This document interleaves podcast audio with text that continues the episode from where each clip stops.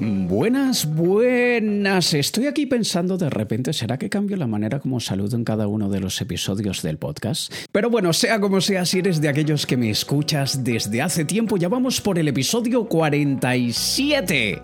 Pero bueno, pasemos al tema de hoy que es 7 razones por las que tus potenciales clientes no te compran seas profesional autónomo, tengas una empresa propia, seas prestador de servicios de lo que sea, tengas una tienda online, cualquier cosa.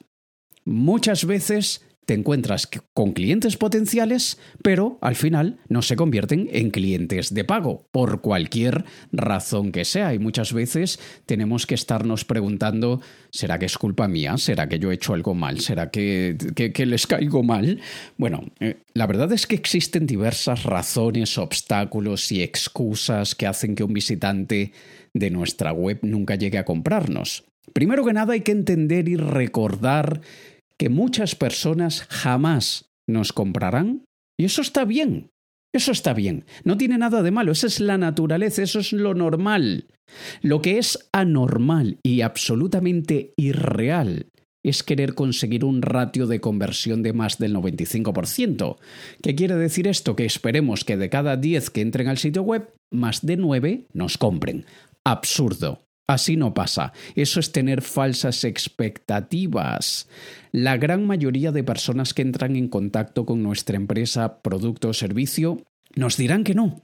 Esa es la realidad, nos van a decir que no. Y repito, eso está bien, no es grave, no es nada que deba preocuparnos. Lo que sí debe preocuparnos es aquel grupo de personas que son clientes potenciales los que cumplen con muchas de las características que debe tener nuestro perfil de cliente ideal, pero tienen dudas y recelos en relación a nosotros y en relación a lo que les ofrecemos.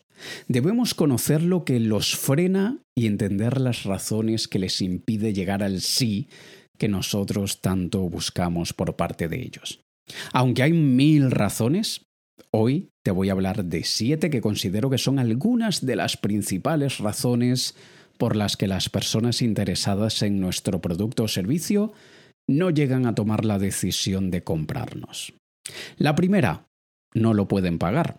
Así de simple, no lo pueden pagar. El precio del producto hace que no se lo puedan permitir. No necesariamente es que nuestro producto o servicio sea caro, no sino que ellos no tienen la disponibilidad económica suficiente para poder pagarnos. Sin embargo, en muchas ocasiones, esta no es la razón, sino más bien es la excusa que oculta la verdadera razón que verás en el siguiente punto. 2. No le ven el valor real al producto. El precio de un producto no determina su valor. El valor puede llegar a ser muy subjetivo y no necesariamente va de la mano con el precio. En ocasiones el cliente cree que no se lo puede permitir porque considera que para, para que el valor que otorgue el producto el precio no le corresponde. Las personas siempre encuentran la manera de adquirir un producto aunque no se lo puedan permitir.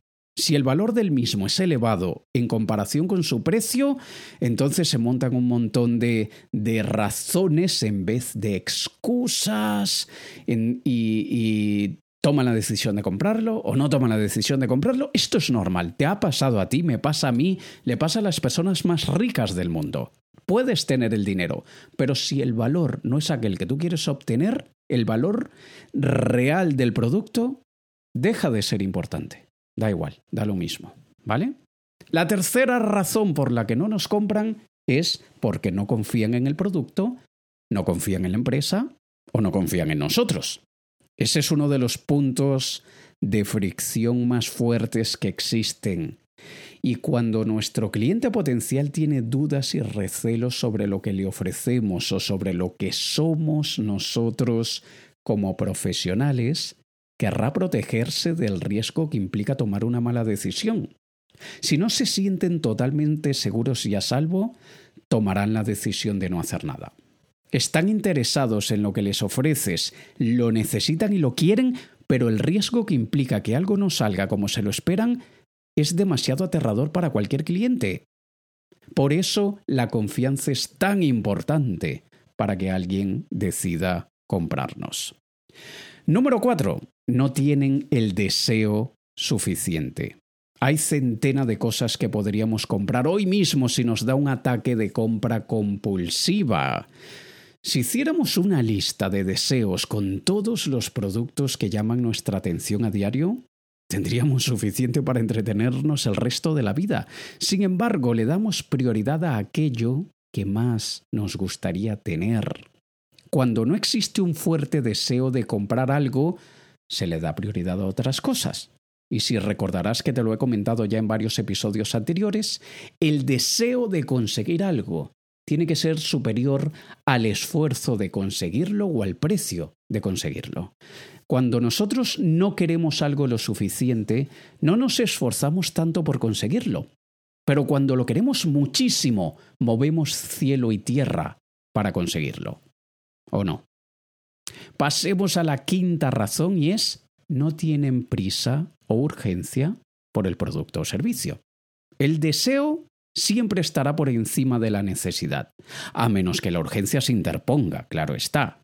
Estoy seguro que muchas personas prefieren hacer un viaje de sueño antes de tener que ir al odontólogo a quitarse aquella pequeña molestia que sienten cuando comen.